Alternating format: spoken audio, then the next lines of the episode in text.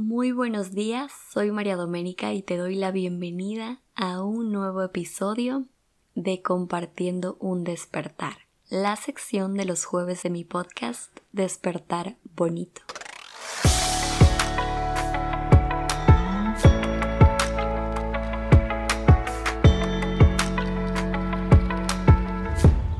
Hoy hablaremos sobre el libro de la carencia a la abundancia de Carlos Fraija. En este episodio también me acompaña mi hermana, que fue quien leyó este libro y me va a compartir, y a ti también que estás escuchando, eh, lo, lo, más relevante de este libro porque la intención es que lo compren, lo adquieran y ustedes puedan tener la experiencia de tener ese libro en sus manos y de leerlo. Entonces, hermana, bienvenida nuevamente. Hello. Eh, hola. Bueno, sí, a ver, eh, realmente este libro yo lo leí, yo siempre quise leerlo, desde que anunciaron que lo iban a sacar. Y obviamente yo pertenezco a una comunidad cristiana aquí en Colombia eh, que se llama Living Room. Entonces, em, el senior leader de Living Room se, hace poco pues sacó un libro que se llama De la carencia y la abundancia, pero esto proviene de un curso que en Living Room hay, que todavía no tengo la oportunidad de hacerlo. Ahora que terminé de leer el libro me gustaría. Entonces, eh, bueno, si quieren les leo rápidamente la sinopsis del libro y a partir de eso como empezamos a hablar de qué se trata. Perfecto. Entonces, bueno, de la carencia de la abundancia, tras el éxito del curso online, ahora el autor nos presenta su obra en formato libro, con una mirada cabal, vigente y generosa este libro aborda la relación que hay entre nuestro mundo interno con nuestra realidad externa, porque en la propia voz del autor, lo que sabemos acerca de las finanzas es importante, pero aún lo que somos es más importante. Así como la riqueza interior llama a la riqueza exterior. La mentalidad de carencia basada en el miedo y la baja autoestima ha mantenido sumida en la pobreza y su desarrollo a personas familias y países. En un viaje de cinco capítulos, Carlos Freija nos motiva a cambiar el diálogo interno que deteriora nuestra estima y que no nos permite prosperar. También nos presenta el diseño original para vivir en abundancia y cómo ese diseño puede ser aplicado en el mundo moderno. ¿Cuándo debo invertir y cuándo puedo, y cuándo puedo gastar? ¿En qué tipo de negocios debo invertir? ¿Cómo puedo pensar con abundancia? ¿Cómo aumentar más mi inteligencia financiera?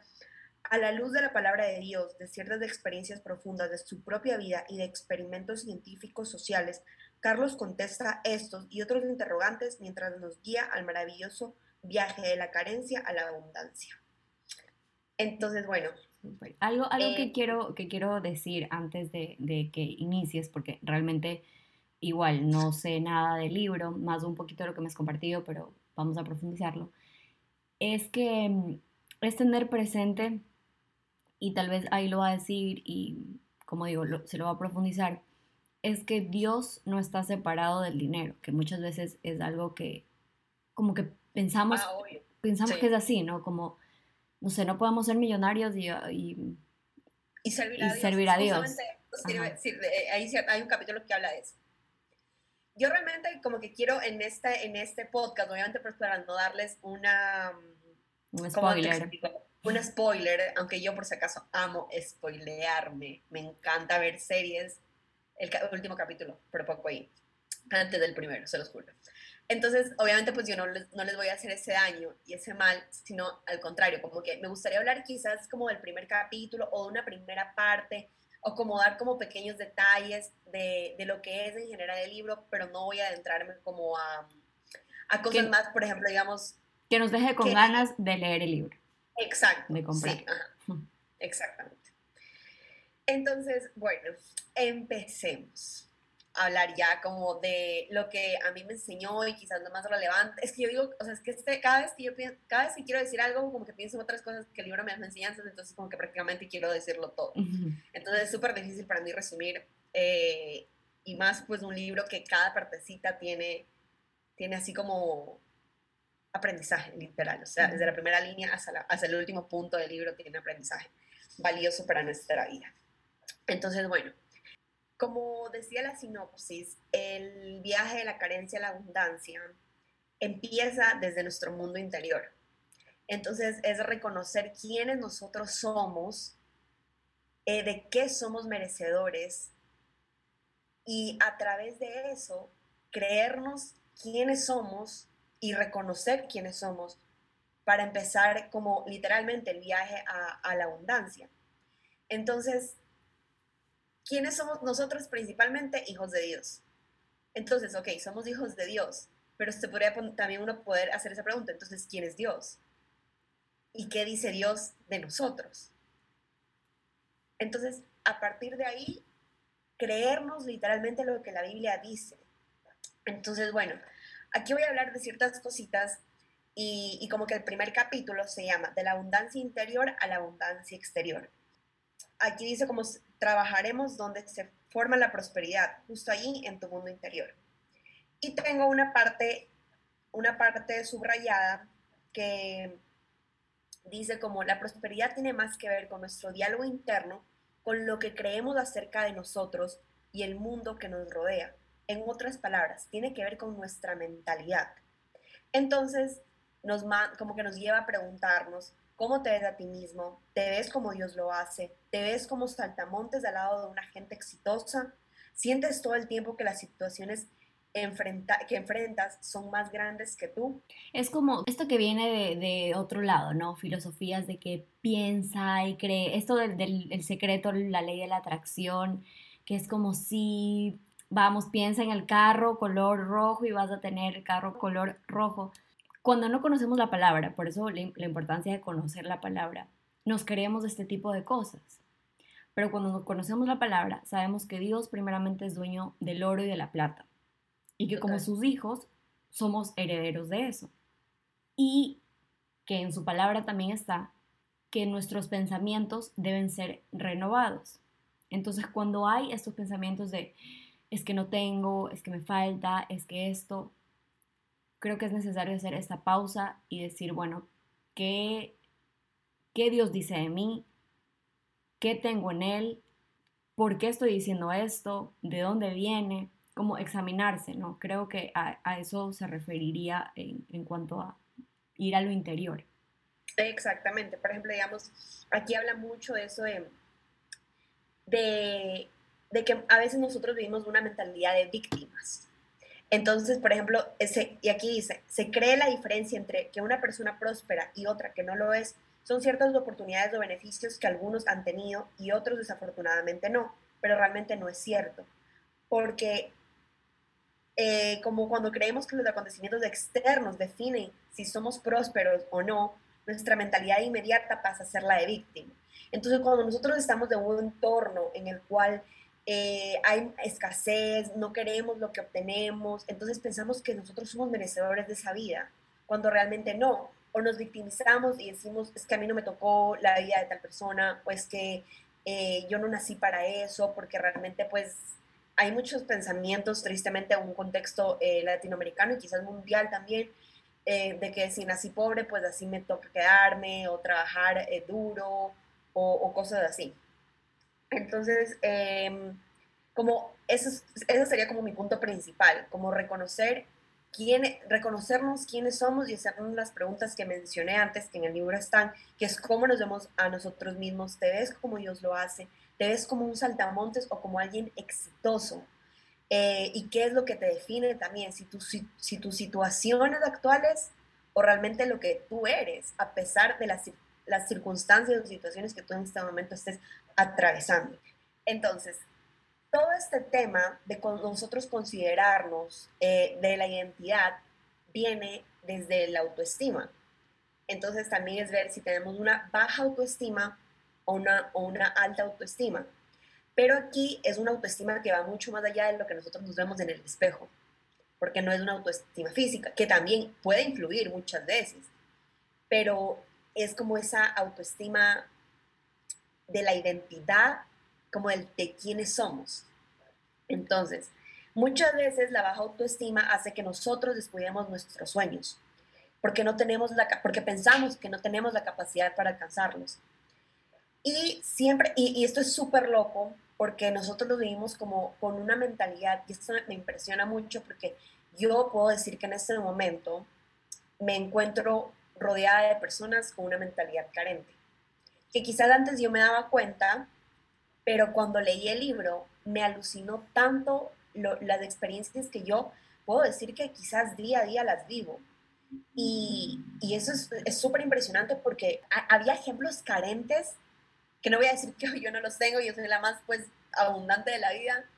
Obviamente pues cuando leo eso yo como que qué loco.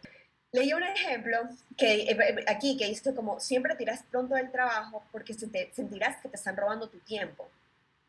Y muchas veces en los, los trabajos que cumplen un horario de, por ejemplo, de 7 a 5, entonces tienes que llegar a las 7 y tienes que llegar a las 5. Entonces yo creo que eso también ya lleva un pensamiento de antes y más hoy en día que podemos trabajar hasta desde la casa. Si tú piensas que te están robando tu tiempo, entonces sí, lo están haciendo. Entonces la baja autoestima hace que inconscientemente las personas descuiden sus sueños, como ya lo había dicho antes, porque en el fondo no tienen la capacidad de lograr objetivos que superen sus, posibilidades. Y una persona con una autoestima sana desarrolla confianza en sus propias habilidades, así como la infalible dignidad. Te defiendes y crees que mereces ser bien tratado. Te sientes libre para expresarte de manera creativa. Y esto es algo que en este momento de mi vida me pegó súper fuerte porque yo digo como como es real. Quizás eh, soy súper joven todavía, recién me voy a graduar de la universidad y a veces ya pienso que la vida se me va, pero cuando dijo eso como tengo la libertad para expresarme de manera creativa, yo digo, hasta en lo poco que estoy, en, como pasante, por decir así, que estoy todavía, digo como que qué chévere que uno tenga esa capacidad de uno poder desde nuestra creatividad aportar en el lugar en el que tú estás. Y la última parte que tengo, que es súper extensa, pero que me parece súper importante como decirla, es que una persona no tiene miedo a la vergüenza y habla cuando tiene que hacerlo, así como se establece límites saludables. Entonces, ahí yo voy. Uno no tiene, o sea, desde la identidad, uno no tiene que dejarse pisotear tampoco. Por, por, pero uno, uno tiene que tener un buen carácter y establecer límites saludables. Eh, y aquí él daba ejemplos, bueno, ya, sí, eso mejor no lo digo porque después les doy spoiler. Bueno, entonces, em, y finalmente, como es capaz de amarse a sí mismo, también puede amar a otros y mantener relaciones sanas. Una persona con autoestima sana siempre va tras lo que quiere, es capaz de tomar buenas decisiones que lo beneficien, que su contagio sea contagiosa, gusta a los demás y hace que confíen en ella, aprovecha buenas oportunidades porque no se paraliza por la duda. Y yo creo que así nosotros debemos actuar siempre, como saber que todo, o sea, saber que si hoy me levanto y tengo que ir a una reunión y, es una reunión decisiva entre un sí y un no, saber y ir con la confianza de que me van a decir sí, porque eso es lo que yo quiero y soy merecedora de ese sí. Entonces, eh, el primer paso eh, es sanar nuestro mundo interno y salir de entornos de carencia para entrar en un entorno de abundancia. ¿Cómo salimos de entornos de carencia? El libro se los dice literalmente, pues ahí, ahí hay muchas cosas de cómo uno puede, y con bases bíblicas claramente, con, con ejemplos personales. E, eso ya como que no, no voy a entrar yo, porque ahí ya sería literalmente narrarles prácticamente que todo el libro. Entonces, bueno, salir de esos entornos de carencia para entrar a entornos de abundancia. Pero yo creo que el primer paso está más que dicho, que es desde nuestra identidad. Qué chévere que, que exista este libro, que se haya animado a, sacarlo, que Dios haya puesto en, el corazón de, de, Carlos, porque, insisto, estamos en, un, en una etapa, temporada, generación en la que mm, nos rodeamos de tantas filosofías que no son la verdad, la verdad eh, completa, porque, mm, a ver, que sí, que no existe verdad absoluta y demás, pero sí hay una verdad que es Jesús. Aunque mm, personas lo nieguen y, y ese es otro tema, ¿no? porque cada quien tiene sus creencias. Pero para nosotros como creyentes, la verdad absoluta es, Dios Jesús, y su O sea, es Jesús. Y su palabra, ajá. Pero todas estas personas que tal vez no, no creen en, un Jesús, sin saber, están practicando acciones que están en la Biblia. Y toda esta onda del amor propio y, todo lo demás es como camuflado a la, Biblia. y un reportaje, un reportaje de WGCN, una empresa de tendencias a nivel mundial, o sea, ellos literalmente leen el mundo y es una cosa increíble. Ahí una vez yo leí un reportaje y eso fue en el 2018 aproximadamente. Yo, lo, yo tengo todavía que tú me enviaste. Sí, ajá, eso, o sea, eso fue cuatro años atrás, cuando ni siquiera el COVID empezaba, o sea, eso es súper loco, entonces decía que estamos ahorita en una era, en una generación en la cual muchas personas no creen, pero buscan en qué creer, porque hay una, un movimiento espiritual súper fuerte.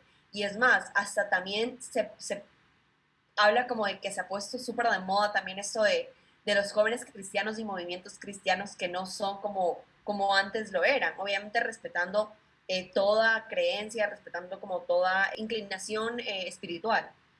Entonces, bueno, eso, eh, de eso hablaban. Yo digo como que es súper loco porque si ahora nos ponemos a analizar, por lo menos nosotros que estamos en un contexto, un contexto cristiano, vemos movimientos como Living Room, Comunidad Olivo en, en México y ahora tienen en El Paso, Texas, movimientos como Más Vida, o sea, que están dando paso a la juventud, cuando nosotros antes era súper distante, o sea, e, el, el, uno, el uno ser parte de la iglesia como joven era súper difícil, porque uno tenía que respetar al mayor, uno tenía que respetar como...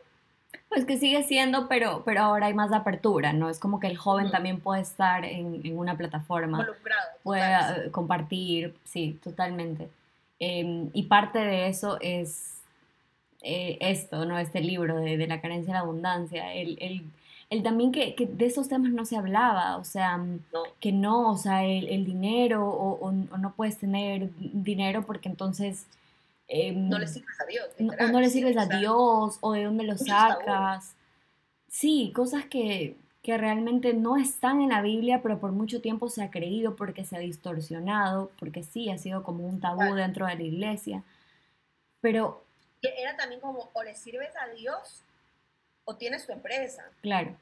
Entonces también era eso de, elegir. Y es súper chévere porque el Living Room, los líderes que, que, que están de, como que en, en, la cabeza, por decir así, de este movimiento, son empresarios y tienen sus negocios propios y y ellos son abundantes desde sus negocios y desde sus empresas y desde sus emprendimientos y todo. Claro, ahora entiendo porque la, la, Biblia también dice eh, que no servirás a, Dios, a dos dioses, ¿no?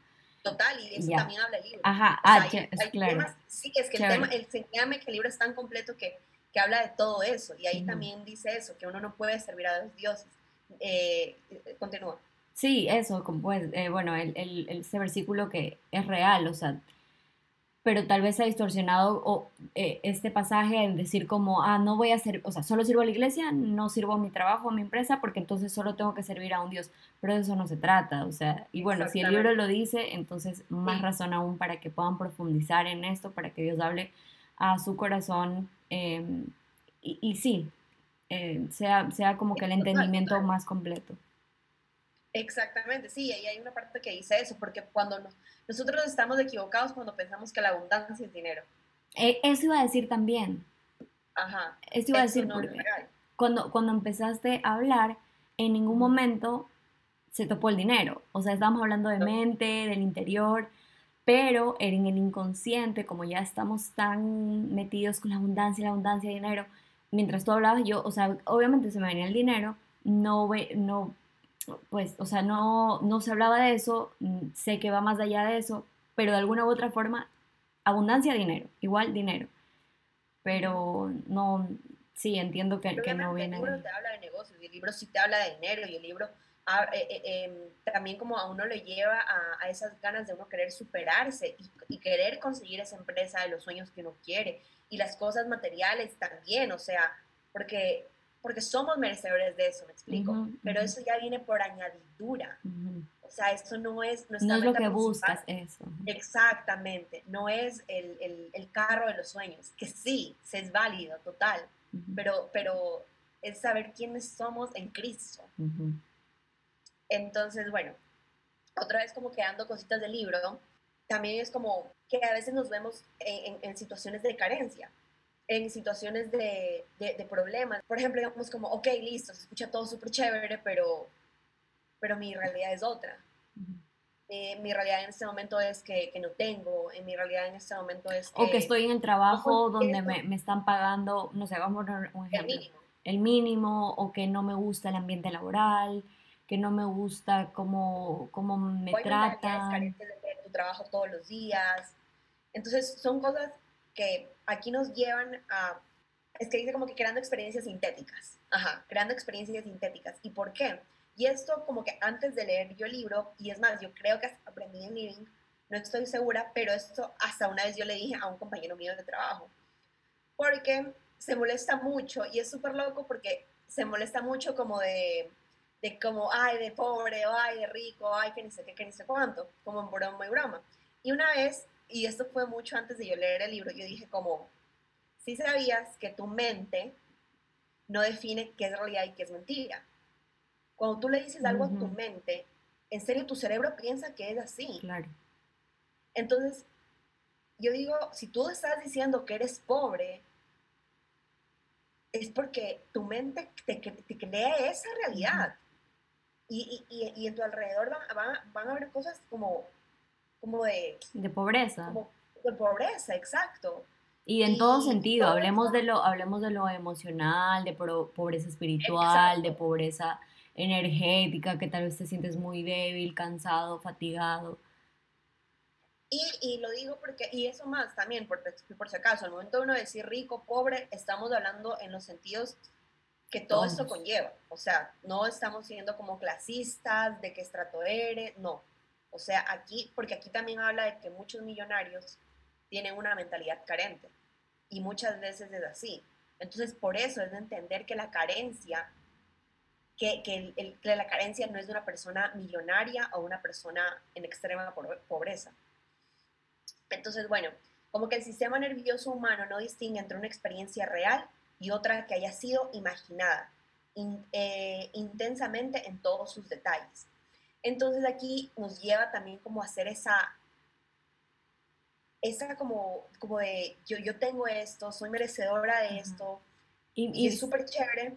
y, eh, algo que, sí, o sea, si, si, nos ponemos a pensar en, en esta frase y hacer un, un, ejercicio o recordar simplemente, ha habido momentos en los que yo me imagino, em, no sé, viajando a, al país que quiero viajar. Y siento tanta felicidad, o sea, me emociona, todavía no conozco el país, todavía nada, pero me imagino y ya mi cuerpo lo, lo siente, lo vive. Entonces, la mente no, no sabe si es cierto o no. Tu cuerpo lo siente y, lo, vive. Entonces, es muy real eso. Y empezar como a ser conscientes todo el tiempo de, de qué estoy pensando, de qué estoy diciendo, porque de, alguna u otra forma lo estás viviendo. Aunque no lo vivas físicamente, tu cuerpo lo está viviendo tu mente lo está viviendo y lo vas a empezar a reflejar en, tus acciones, en tus palabras. Sí, total, total. Entonces aquí, aquí nos lleva a eso, a cambiar los pensamientos positivos, eh, cambiar a pensamientos amorosos cada vez que los encuentres. Entonces, a cómo transformar nuestra mente. Y nos lleva a hacer un ejercicio de, de decir cosas que la Biblia dice de quiénes somos nosotros elige, elige, elige tres, porque sé que son algunos, pero elige tres. Entonces, como soy muy amado por Dios, no hay nada que Él no haría por mí. Eh, los planes de mi Padre conmigo son de bien, Jeremías 29:11. Y si mi Padre está conmigo, todo estará bien, Salmo 23. Me encanta. El, el primero te olvidaste de decir el versículo, pero sé que es Juan, Juan 3.16. Juan 3.16. No, no, no lo escuché. Pero me encanta eso, porque mi hermana me envió la foto de, de eso. Y cuando yo leí eso, no hay nada que Dios no haga por mí, dije, wow, claro, porque murió por, por nosotros, murió por mí, o sea, entonces, ¿qué más? O sea, no hay nada que no pueda hacer. Hay esa frase que los, que los papás dicen, ¿no? Como, este, yo moriría, o sea, yo sí daría la vida por mi hijo. Eh, no conozco un, como algo cerca eh, algún papá o algo que haya dado la vida por su hijo. Pero digo, y enseguida viene a mi mente que alguien sí dio la vida por mí y fue Jesús. Y suplantó mi lugar. Eso me, me llegó bastante. ¿Sabes qué? Yo creo que, no sé si sea esto algo fuera de contexto, pero yo creo que un padre, hasta en este tipo de cosas, en, tipo de situaciones de riesgo, por decir así, o sea, situaciones fuertes de enfermedad o de lo que sea, que un padre tenga que dar la vida por su hijo, yo creo que, pues hablando de un padre terrenal, que realmente hasta dar la vida, hasta como que hasta tú dar la vida por tu hijo es realmente dar, o sea, si, si tú darle como a Jesús la vida de tu hijo, ¿me explico? O sea, como si tu hijo está en un momento de riesgo. Ah, claro, claro. como dejarlo y eso también es, es, morir a tu hijo, por decir así, porque le estás dando, o sea, al final es, es Dios, no es tu hijo, es de Dios. Entonces, Dios en ese momento decide llevárselo, uno con, con dárselo, o sea, sin dudarlo, sin, sin ninguna cosa, o sea, como uno darle. Claro, claro. a tu hijo, por decir así, o sea, eso sería como, es un acto de amor, yo creo que es súper grande en todos los sentidos, tanto por tu hijo como por Dios. Claro. Y bueno, eh, entonces, la palabra de Dios deja de ser una idea y se convierte en una experiencia en tu mundo interno, una experiencia con el potencial de cambiar tu realidad. Y podría ser como que uno lo ve como mentira, como, o sea, a ver, no mentira, la Biblia es real, pero eso, o sea, como algo fantasioso, como, ah, porque a veces también me pasa eso, que yo veo la Biblia como, como un cuento, o sea, como... historias maravillosas. historias, o sea, historias que, que es súper chévere, pero uno, le, o sea, uno leer el soy muy amado por Dios y no hay nada que Él no haría por mí, es una realidad. Sí. O sea, uno tiene que leer la Biblia como una realidad literal, o sea, si mi Padre está conmigo, todo estará bien. Y los planes de mi Padre conmigo son de bien. Entonces uno lo ve tan lejano, pero está aquí, o sea, en nuestra vida. Entonces, nada, eso es muy, muy cool, muy cool. Sí, ese es mi versículo, no. Dilo, dilo. Que Jeremías 29:11 es mi versículo favorito del que Dios ha puesto para mi vida. Y cuando... Sí, yo también siento lo mismo. Algo, algo mal, porque yo era muy planeadora, a mí me gustaba planear y, que salga bien, y bueno, obviamente mis planes no salían bien, yo decía, no, ¿por qué? Me molestaba cuando un plan se cambiaba, y un día, Dios me dio en, un momento de mi vida clave, y pasando de la adolescencia a la adultez, ahí esa, esa edad bobita, Dios me dio este versículo y desde entonces digo, sí, es que no se trata de mis planes. Y cuando quiero hacer mis planes, Dios me vuelve a recordar que sus planes siempre son mejores. Y sí, que si algo malo pasa, sé que algo mejor, algo bien, o sea, que Dios lo está usando para, para hacer algo mejor, porque él, tiene planes de bien para nosotros. Incluso cuando algo malo pasa, Él lo transforma y lo usa para, para nuestro bienestar. Sí, todo. Entonces, bueno, al final aquí da como un ejercicio de, no, bueno, no ejercicio, sino realmente como te dice que el ánimo y la actitud que tú tengas en tu día a día va a tener mucho que ver con lo que imaginas que será cada día, aun cuando ni siquiera se haya desarrollado. Entonces, si uno ya desde el día que, pues, desde que uno abre los ojos, eh, uno ya tiene una actitud pesimista, ya sabes que todo el día va a ser un día de miércoles, o sea, como va a ser como súper maluco, por decirlo así. Y yo estuve en un curso de Living Room, que lo dio Greg Miller, que es como el padre espiritual de Living Room. Y aquí era como, el curso se llamaba Cómo escuchar la voz de Dios. Y era súper chévere porque aquí decía como, no hay nada místico, no hay nada de ancestral, ni nada en escuchar la voz de Dios. O sea, cero. Y hay una parte decía como, como entre tantas cosas que se hablaron, pues ahorita aprovechando de, de empezar el día a día, decía como, mucha gente me pregunta, ok Greg, pero ¿cómo empiezo el día? O sea, ¿cómo? no, no tienes que hacer todo un, un, ritual, por decir así. Simplemente abres los ojos y decir, él lo dijo en inglés, thank you Jesus. Gracias Jesús por este día. Gracias porque estoy amaneciendo, porque estoy levantándome. Porque estoy despertando bonito. Exacto, porque estoy despertando bonito, literal. O sea, gracias Dios. Y ya, puedes empezar tu día y continuar tu día y, tomarte un café y irte ya empezar a listar para las actividades que tengas. Y digo como que es que es así. Y muchas veces la religión nos ha puesto cosas de nuestra cabeza, de que Dios no te escucha, si es que, y, eso hablaban, porque está bien tener un tiempo a solas con Dios en es la importante, noche, sí, es importante. Y es importante, sí, obvio, y leer la Biblia, y, o sea, eso no lo vamos a quitar. La cosa es que muchas veces la religión nos ha puesto es que por poco Dios no te escucha si es que tú no estás, pues, o sea, en, en un ambiente con, con, con velas y, y, y, la luz apagada y música instrumental, o sea, no, Dios te escucha en este preciso momento que nosotros estamos diciendo gracias Dios porque tenemos la oportunidad de hablar de ti a través de este podcast. Sí. Y que así llegue a una persona, así llegue a 10 o así se haga súper viral. O sea, qué chévere que, que podemos, así no lo escucha nadie. Qué sí. que nosotras nos podamos dar esa conversación en este momento. Entonces, sí, bueno, así es, así es. Eh, y tener esta conciencia de que Dios está mm, con nosotros no en un momento del día si no está todo el tiempo.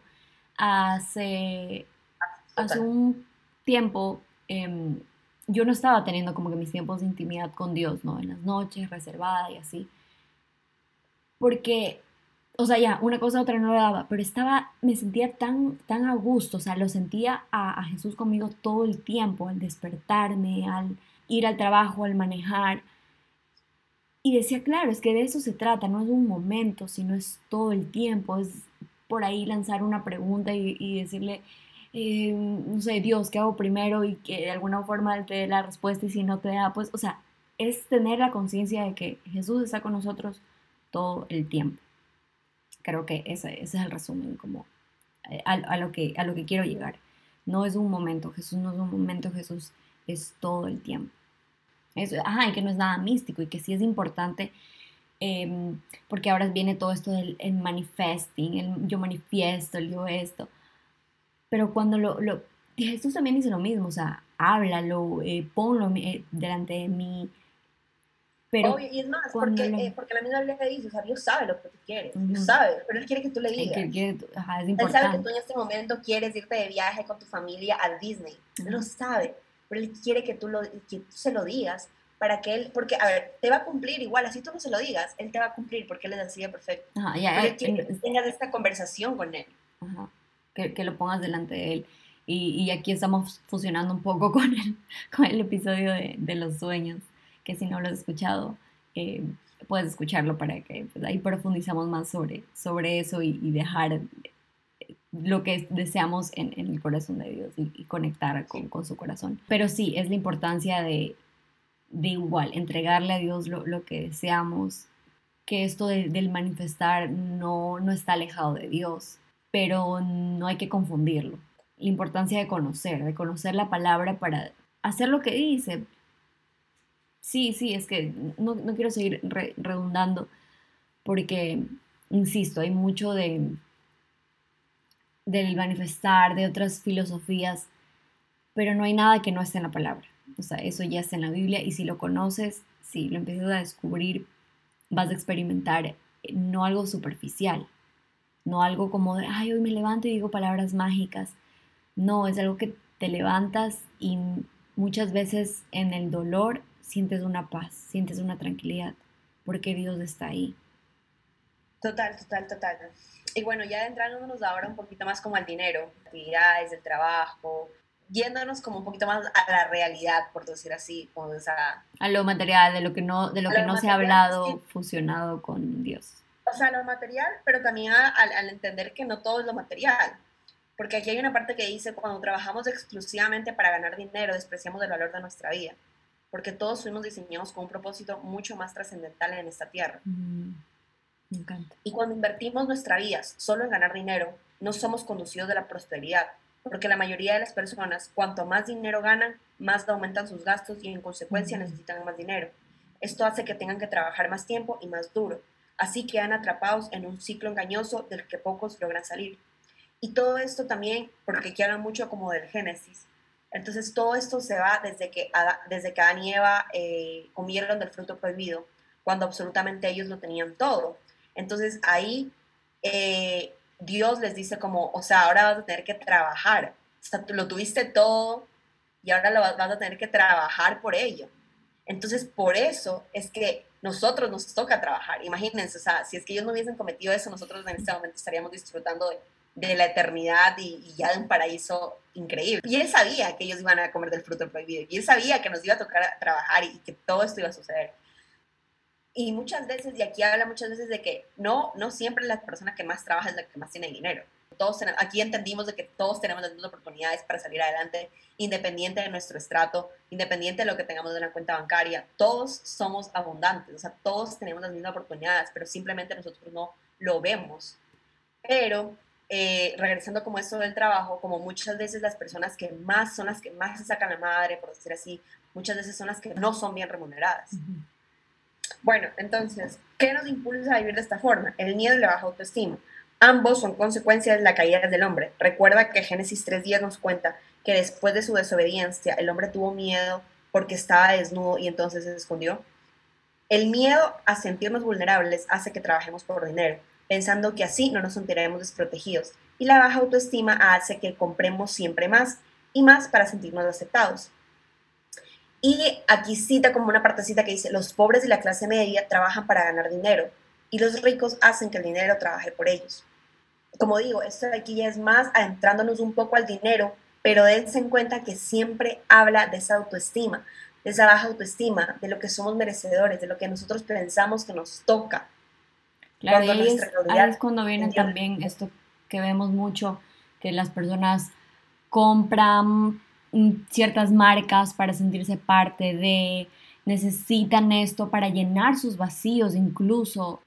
A veces no solo es por el aparentar, sino por que creo que este vestido me va a hacer feliz, creo que este carro me va a quitar la angustia, me voy a distraer, llenando un espacio que únicamente le corresponde a Dios, que solo puede ser llenado, más que le corresponda, es que solo puede ser llenado por Él y solo en Él podemos encontrar esa satisfacción. Así es. Entonces, bueno, cuando nosotros trabajamos por dinero, nosotros realmente estamos intercambiando nuestro tiempo. Es lo que se conoce como trabajar para vivir. Negociamos nuestro tiempo por dinero, pero nuestro tiempo es limitado y además necesario para cumplir nuestro propósito. Entonces, no digo que los trabajos de, porque cada uno tiene su propósito, quizás tu propósito esté trabajar en, la oficina del banco de, de, de 9 a, a, 6, o sea, me explico, o sea, no, no voy a eso, pero, pero muchas veces como muchas personas viven en una rutina que... Como zombies, que, no son conscientes de eso, por vivir, por ok, listo, me lleva la quincena, em, llego a la casa, descanso, y lo digo porque yo últimamente me he sentido en ese tipo de rutina. Eh, pero también este tipo de cosas me enseñan a, y, ahora como digo, he aprendido tanto del libro, me enseñan a también ya qué es, no lo, qué es lo que no quiero. y no es como em, renunciar al trabajo porque no quiero este trabajo. Exacto, porque no. Y es más, o sea, a veces uno necesita ese trabajo. Y quizás ahorrar en este momento para en el futuro empezar a crear algo mío o, lo que yo quiera. O sea, hablando de un caso hipotético, ¿no? O sea, porque, ajá. Entonces, bueno, eh, y como que Dios en, un momento eh, en, la, barca estaba con los discípulos que no tenían pan y ellos empezaron a discutir porque no tenían pan. Entonces Dios les di, perdón, Jesús les dijo, ¿por qué discuten por no tener pan? Tienen ojos y no pueden ver, tienen oídos y no pueden oír, ellos tenían una visión limitada y estaban centrados en su carencia, o sea, en lo que les hacía falta y no en lo que tenían. Wow, sí. Y, podemos decir, es que tenían a Jesús ahí enfrente, carne y hueso. nosotros, también. Sí. O sea, no lo tenemos de enfrente en carne y hueso porque Él ya cumplió ese propósito. Ahorita está cumpliendo el, su otro propósito que realmente es lo mismo, pero como que está cumpliendo otro propósito en nosotros. O sea, imagínense, a ellos les dio pan, a nosotros nos dio su vida, su sangre. O sea, imagínense. Entonces, bueno, obviamente por eso y es, un Dios, y es un Dios vivo que, que está, o sea, que es, cuando algo nos, nos, falta, él, él está presente. Total. Entonces, bueno, aquí hay una parte que yo le subrayé y que fue la primera, o sea, de todo el libro, porque ahorita estoy como por la mitad del libro, eh, y de todo el libro, esto fue lo primero que yo subrayé. Y después, como que me fui más adelante y volví a subrayar cositas, pero esto fue lo que más me llegó en este momento de mi vida.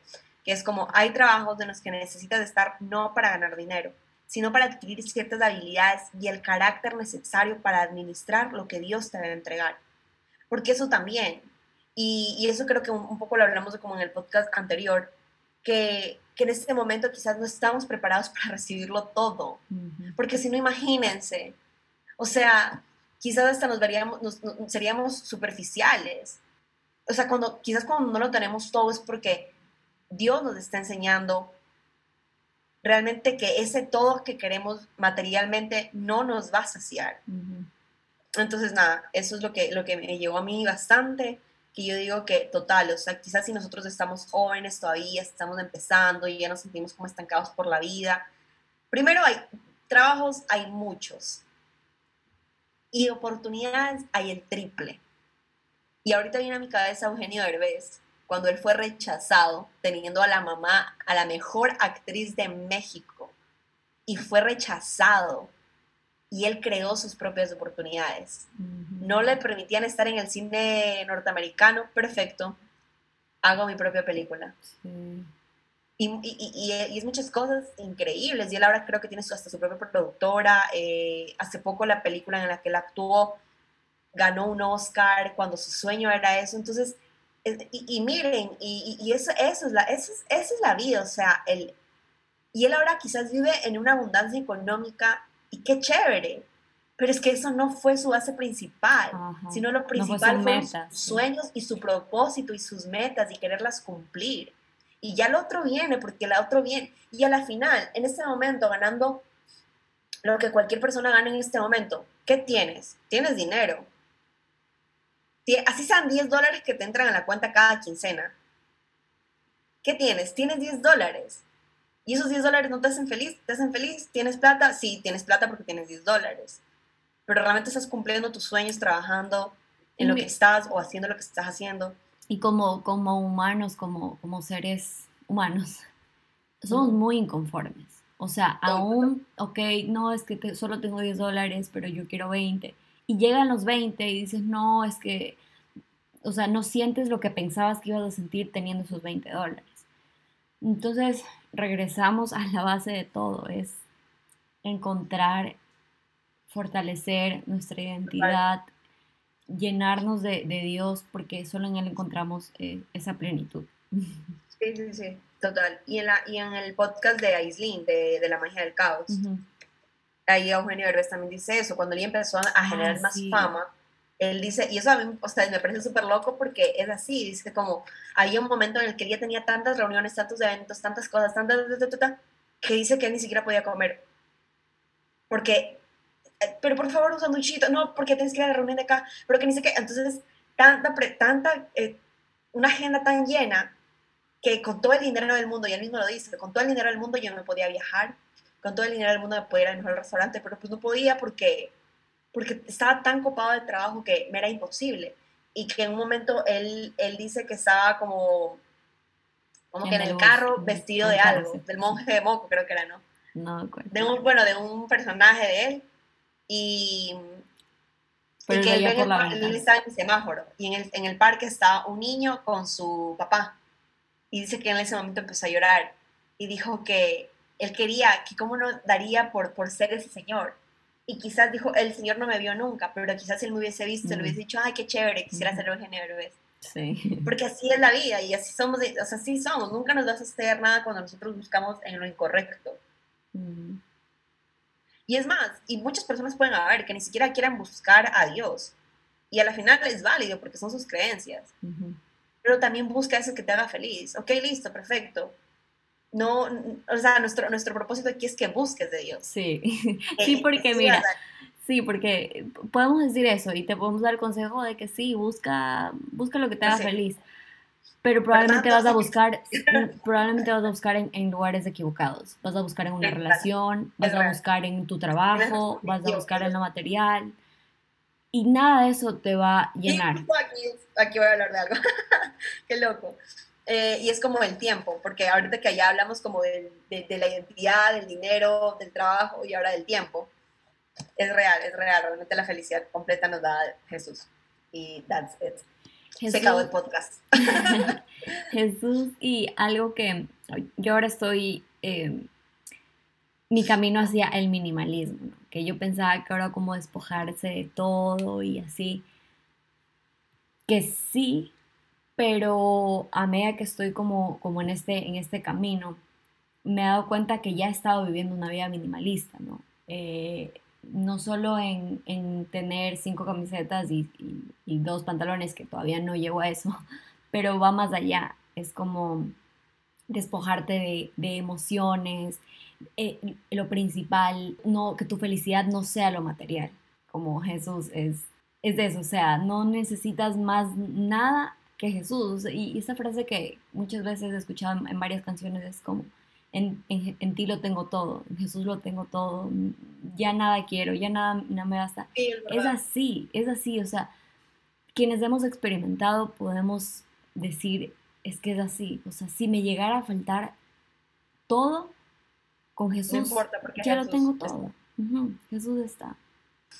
Entonces, bueno, adentrándonos ya ahora un poquito más del tiempo, aquí dice como cuida lo que se te ha dado.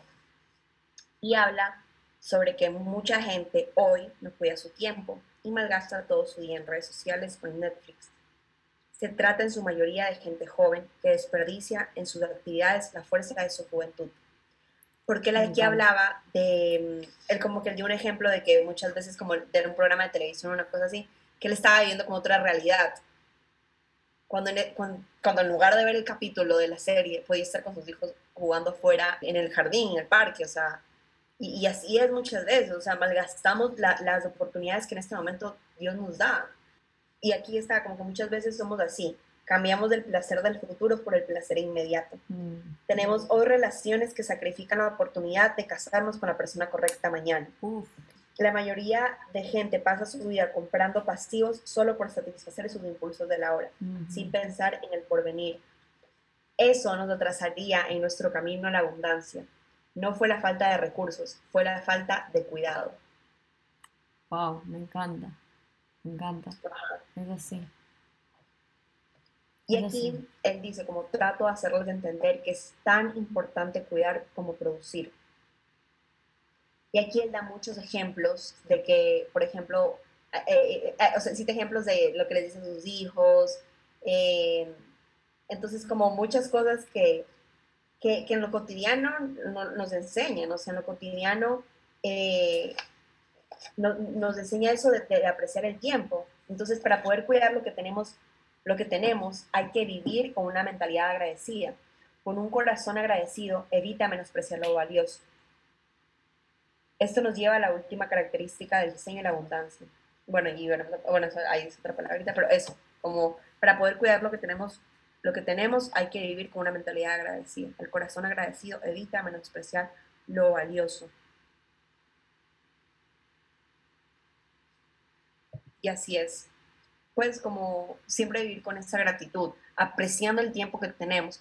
O sea, hay momentos de ocio que los necesitamos, porque el cuerpo necesita descansar. Eh, hay momentos en los que quizás quieres ver tu serie de Netflix, pero piensa y darle valor. Ok, veo un solo capítulo y después me pongo a hacer lo que a mí me gusta. Porque a veces nos quejamos que no tenemos tiempo. Y yo en este preciso momento tengo que hacer mi tesis y no la he empezado. No, o no tenemos eh, tiempo, pero pasamos dos horas eh, revisando el celular en, diferentes y, tiempos. Y podemos ver, y podemos ver, porque uno dice como, no, imposible, no pasó dos horas en el celular. Obvio no pasó dos horas en el celular así, eh, es, es, scrolling, como que scrolleando. Dos horas seguidas, no. Pero si pasas, exacto, no seguidas, pero sí 15, 10, 5, y eso te puede, te puede aumentar como dos horas, una hora. Entonces, piensa en esto piensa en eso y, y, organiza también tu día. Y hasta yo creo que hoy en día con tanta red social uno tendría que ponerse en la agenda como de tal hora a tal hora uso Instagram. Sí. Literal, o sea, tal cual. A menos de que tú trabajes en, plataformas digitales, que obviamente pues es válido que trabajes en plataformas digitales, pero, pero al final es parte de tu trabajo, pero también hay una parte personal que va a querer que tú estés usando las redes sociales en un momento que no tienes que usar. Pues sabes que eso también, el, el, estar tan pegado en las redes sociales, es buscar, porque cuando revisamos eh, Instagram, Facebook, nuestro cerebro eh, bota la, la dopamina, esta, esto que nos hace sentir eh, placer. Entonces de repente, ay, estamos, em, no sé, aburridos o algo y vemos el teléfono y, y, y buscamos esa, querer, eh, no sé, ese, ese placer, ese, ese, ese, gusto, esa felicidad viendo el celular. No, no, no, es, no es como ah, pecado el, el, teléfono, no, pero sí presta atención a eso. O sea, estoy buscando. No, es que estamos hablando de pecados ni nada. No, no, no, yo sé, pero voy a que no quiero. Escucha, no, no es como satanizar obvio de que tampoco vas a ver el teléfono. Pero pre, es estar atento a que incluso el ver el celular estás buscando una felicidad pasajera. Ah, sí, total. Y muchas veces pasa eso. Yo el año pasado hice un detox en la cual me decían a mí, por ejemplo, digamos, si tú ya vas a dormir, por decir si tú duermes a las 9 de la noche, entonces a partir de las 7 tú ya tienes que dejar las pantallas. Que a veces es muy difícil. Y más, aún, o sea, más aún hoy en día.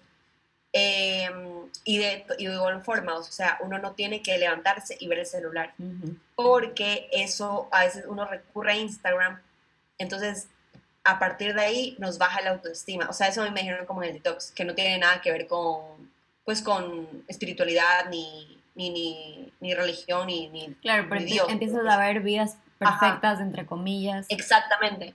Entonces, como que eso a veces, eso, eso a veces te hace empezar mal el día, porque tú empiezas a ver realidades que no son tu realidad. Y, y como que, y de una tú te contaminas, porque al hasta el wifi nos contamina. Claro, sí todo, todo, todo lo que tenemos en este momento nos contamina. Sí, el dormir con televisiones en cuartos, todo, todo nos contamina. ahorita ya vivimos en un mundo realmente contaminado en todos los sentidos de la palabra. Sí, eso, eso ya es como un tema más extenso, pero... Sí, total.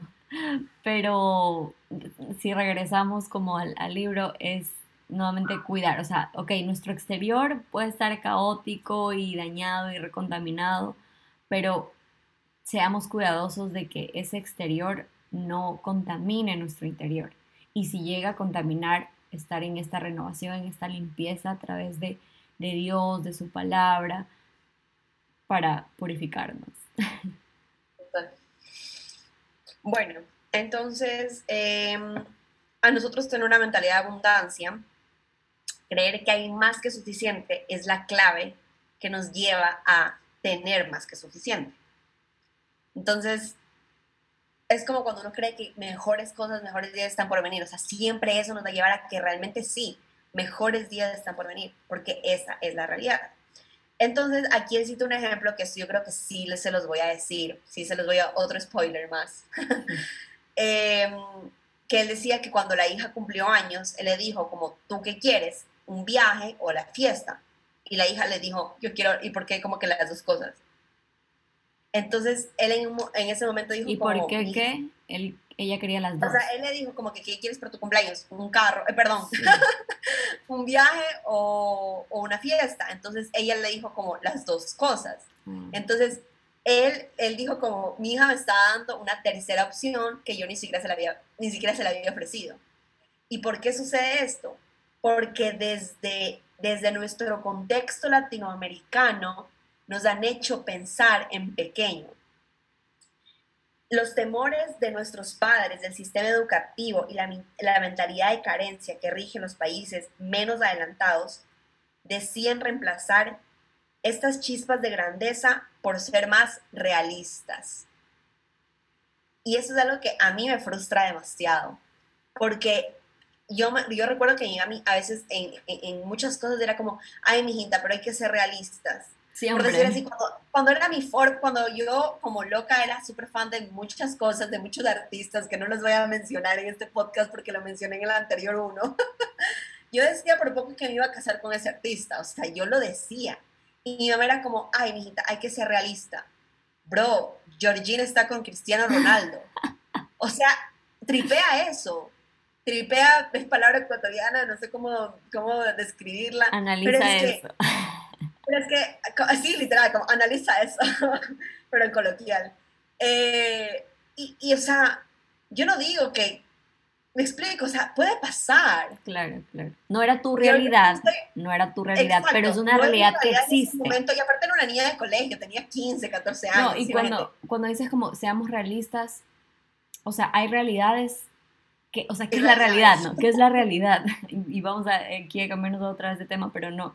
Eh, pero sí, o sea, esa realidad existe. Entonces a veces cuando decimos seamos realistas, es como dejar de soñar o, que no puede pasar. Exactamente. Pero sí puede pasar. Y mira, y una chica que ni siquiera lo pensó en su vida. ¿Quién sabe? Ahorita está, o, quién sabe, sí, y quizás desde algún día, en algún momento fue su sueño y, y estuvo en, un, en, el lugar correcto, a la hora correcta, en el momento que ella tenía que estar para encontrar al amor de su vida, que eh, en la actualidad todavía sigue siendo, porque están juntos y han creado una familia. Y más allá de cualquier crítica y todo, es su realidad. Está con el hombre más seguido en Instagram, está con el nombre de los más millonarios y, mira, ella quizás ni lo soñó. Y su mamá quizás en algún momento también le dijo, hija, o sea, sé realista. Tú no vas a llegar a tener esto.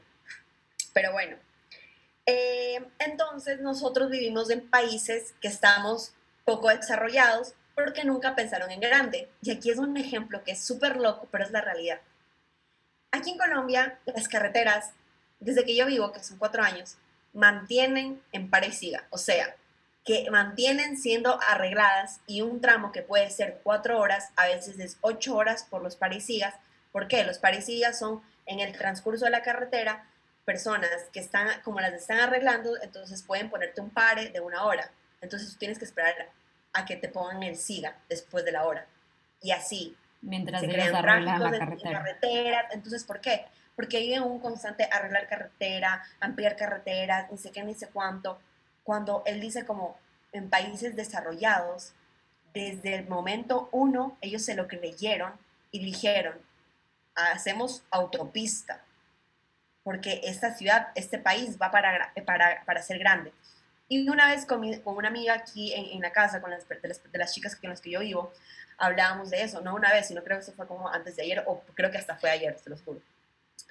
Eh, dijo como, nosotros hablábamos como de, porque decíamos como que, ay, qué chévere irse como uno a estudiar a otro lado, o, o trabajar en otros países, ni sé qué, ni sé cuánto, bla, bla, bla. Y y decíamos como que, ¿sabes qué nos daría duro? Porque nosotros comemos como bastante fruta, eh, cosas pues eh, que Latinoamérica produce. Qué loco que nosotros somos tan ricos. Exacto, que Latinoamérica, que Latinoamérica produce.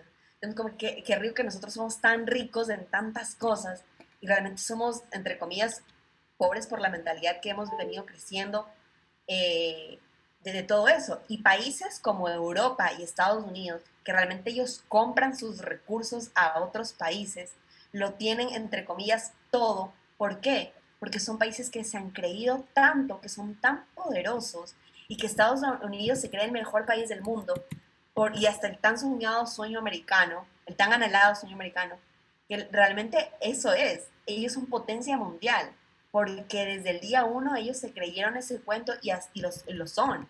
Y uno aspira con, así sea, pasear allá. Muchas personas no, muchas personas sí. Yo en lo personal sí. O sea, si por mí fuera, todos los días iría a Estados Unidos a pasear. Sí, es que em, Latinoamérica es, o sea, y yo he escuchado esto de, de, de, antes de otra persona que Latinoamérica es, somos países con mentalidad pobre, comparado a Europa y otros países que tienen su, que tal vez son pobres en cuanto a, a riquezas de mm, cosas, agricultura y así, pero su mentalidad es, es de riqueza. Y por eso ellos nos hacen problema en, en tantas cosas. Sí, total. Y bueno, cuando pensamos en pequeño, no dejamos de espacio para crecer, no dejamos de espacio para ir por la fiesta y por el viaje. Y así.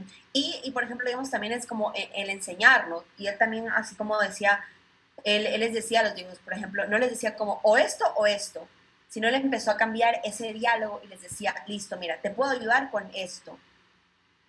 Y mira tú las alternativas de cómo puedes conseguir esto otro para complementar y que obtengas lo que tú quieres tener. Y a veces no nos enseñan eso.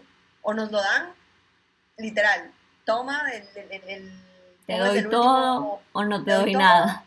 o no te doy nada, o elige qué, y así, y, vivimos como que en una educación, y eso es desde las escuelas, por ese caso, o sea, mi sueño es cambiar la educación en Latinoamérica. Por, yo no sé cómo sea aquí en Colombia, pero por lo menos la de Ecuador, cambiarla, porque a veces yo pienso, y estuve en un buen colegio, y yo pienso, y digo, brother, o sea, tanta, tanta cosa que, que no nos enseñan a nosotros, y, y discúlpame, con todo respeto, que quiero mucho a mis profesores del colegio, porque uno los, aprecia, los aprecia por, por esa etapa de juventud y todo, pero, bro, la contabilidad que te daban ahí, o sea... Bueno, este ya eso es otro tema, eso es otro tema, nos vamos a ir, nos estamos yendo por la tangente. Bueno, sí, total. Entonces, bueno, em, y aquí, si quieres tener una vida próspera, debes estar dispuesto a pensar en grande y abandonar la ideología de tener lo uno o lo otro. Y la mentalidad de escasez crece alrededor de la idea de que simplemente no hay suficiente para todos. Entonces eso nos genera competencia. Si es que a una empresa le va bien, a la otra no le tiene por qué ir bien. Y así se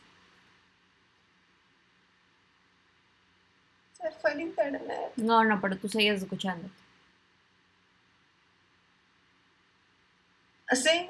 Sí, dale, ah, tú te estás pausada, pero... Pues, o sea, sí, tú... Ajá, Tú también, pero sí, se seguía tu voz grabando. Ah, bueno, ok. Entonces, bueno, la, la, mentalidad de escasez crece alrededor de la idea de que simplemente no hay suficiente para todos. Y no, recuerden que estamos en un mundo, a ver, que nos dicen ser, ser limitado, pero nuestra realidad es en Dios y es un Dios ilimitado. Entonces, no compitas, no compitas, porque si tú tienes éxito en lo que para ti es éxito y en lo que tú crees tener éxito y si te va bien a ti, como gloria a Dios y qué chévere que a tu mejor amigo le está yendo también bien. O al contrario, quizás en este momento no te está yendo tan bien a ti, pero a tu mejor amigo sí. No importa, porque para ti también va a haber espacio en lo que tú quieres y en lo que tú haces y en lo que tú eres bueno. Entonces, bueno, eh, la mentalidad de abundancia se enfoca en eso, en que hay, que hay más que suficiente para todos. El suministro es ilimitado y se basa en la capacidad y el deseo de Dios para hacer florecer abundantemente nuestra vida y el trabajo de nuestras manos. Y la mentalidad de abundancia genera más abundancia, del mismo modo que el amor genera más amor y las sonrisas generan más sonrisas. Y yo creo que ya eh, yendo como a lo último y terminando literalmente con esto, es eh, porque aquí ya hablamos como de la identidad, del el tiempo, del trabajo, del dinero. Y en este momento quizás también yéndonos un poquito más como, como al dinero, como a esa inteligencia financiera, que la verdad eso ya pues realmente no, no quisiera hablarlo, ya quisiera ya absolutamente dejarlos eh, a todo, todo para ustedes, pues para que se lo lean, para que ya disfruten del libro, aunque creo que en este momento está agotado, pero va a volver. Sí, eh, pero sí, bueno, y asumo que es la educación financiera que es, es importante, es importante instruirnos sí, sí, sí, y por ahí tal total, vez... Total. Pero no, no, lo que yo iba a decirles era una, una cosita que yo tenía pues de, eh, subrayada súper chiquitica, que aquí hablaba como de lo de producir dinero. Eh, entonces aquí nos habla más o menos cómo era, cómo antes eh, era el modelo económico de antes, en este momento que estamos en una revolución digital, entonces que nosotros tenemos como literalmente que empezar a, a transformarnos, a transformar también cómo el, mundo se, cómo el mundo se siguió transformando, nosotros también empezar a transformarnos dentro de ese mundo. Pero también aquí hablaba como el cómo producir riqueza desde lo que nosotros sabemos hacer y era eh, reconoce lo que te llevará a poner tu mirada en el papel o en el número de cuenta bancaria para empezar a ponerla en lo que tienes para intercambiar. Entonces, ¿qué tú tienes para intercambiar? ¿Qué es lo que tienes para intercambiar? ¿Qué es lo que tienes para aportar a la sociedad? ¿Cuál es tu don? Eso que te hace tan único y te define quién eres. Es necesario que busques en tu interior eso tan único que Dios te dio. Eso que solo tú lo tienes es realmente escaso y por lo tanto aumenta en valor. Entonces, abrir los ojos, porque mientras sigas intentando ser más como los demás, copiarlos o hacer lo que ellos hacen, continuarás alejándote del Dios, de, perdón, del don que Dios te dio y de valoras el valor que, que le puedes asignar a lo que tienes para ofrecer. Tu valor es eso que no puede hacer ningún robot ni ninguna otra persona. Y ya, yo creo que con eso termino. Sí, ese valor únicamente, como dice, pues se lo puede encontrar en, en Dios, en lo, que, en lo que Él dice de, de, ti. Sí, yo la verdad no sé si es que el libro pues tenga eh, envíos internacionales, creería que sí. Yo creo que por Amazon lo tiene. En caso de que no, me pueden escribir a través de mis redes sociales. No, eh, pues, no pero voy a dejar, voy a dejar información en la, eh, toda pues, la información, el usuario de Carlos, pues lo que... Sí, para que lo busquen porque es algo que seguramente va a traer mucha bendición a, su vida y que es importante conocer sobre el dinero, eh, eh, educación financiera, sí, que el dinero no es malo. que tú seas millonario y por ahí, ¿no? Y, también el, entender que ese, el, ser millonario tampoco es como tu identidad y, todo que, bueno, vas a ir descubriendo em, a través del libro, que, que no lo he leído, pero, pero bueno, aquí, aquí compartimos como un poquito de, mi hermana que sí, que sí lo leyó y de verdad eh, espero, esperamos que te animes a tener este libro, que hayamos despertado la curiosidad por porque quieras saber más de, qué dice Dios sobre el dinero, de mm, qué dice Dios sobre ti principalmente, que puedas fortalecer tu identidad en Él y, mm, y te lleve a un nuevo nivel, a ese nivel que Él ha preparado únicamente para ti, con las habilidades que, ha puesto en, en ti y que tu pensamiento sea renovado todo el tiempo, que empieces a ver la vida con, a través de los ojos de, Jesús, que puedas em, experimentar a Jesús todo el tiempo, en, cada momento, y, que él, tiene todo para ti, para mí, para todos, que, que somos hijos de, del dueño del oro y de la plata, y que nos corresponde, como lo dije al inicio, somos sus herederos. Y que teniéndolo a Él, ya lo tenemos todo. Exactamente. Entonces, bueno, nada, yo creo que les invito a eso, a que se lean el libro porque realmente va a valer la pena en todo, desde su primera hasta su última página. Y hasta el mío, literalmente el mío es de mi primera porque tengo una dedicatoria. Eh, pues por lo que él, yo estuve el día que, que él estuvo aquí en la presentación en Medellín y eh, tuvimos la oportunidad de que nos lo firmen y que yo creo que hasta nos ponga una promesa a ellos, en, a cada uno, porque cada persona literalmente ponía algo distinto. Mm. O sea, no era lo mismo para todos.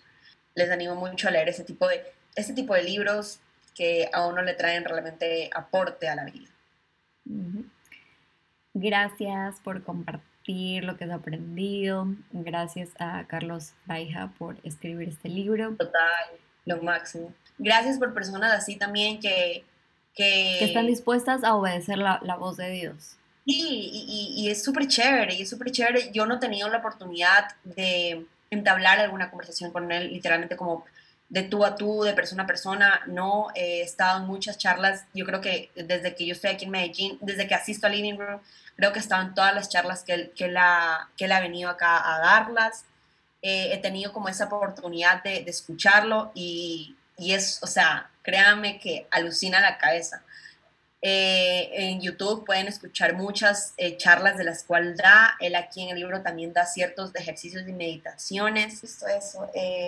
nada, gracias por escucharnos nuevamente. Yo creo que este será el segundo y último podcast que haré porque me da mucha pena.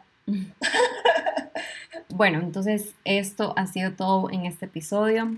Chao, gracias, bye.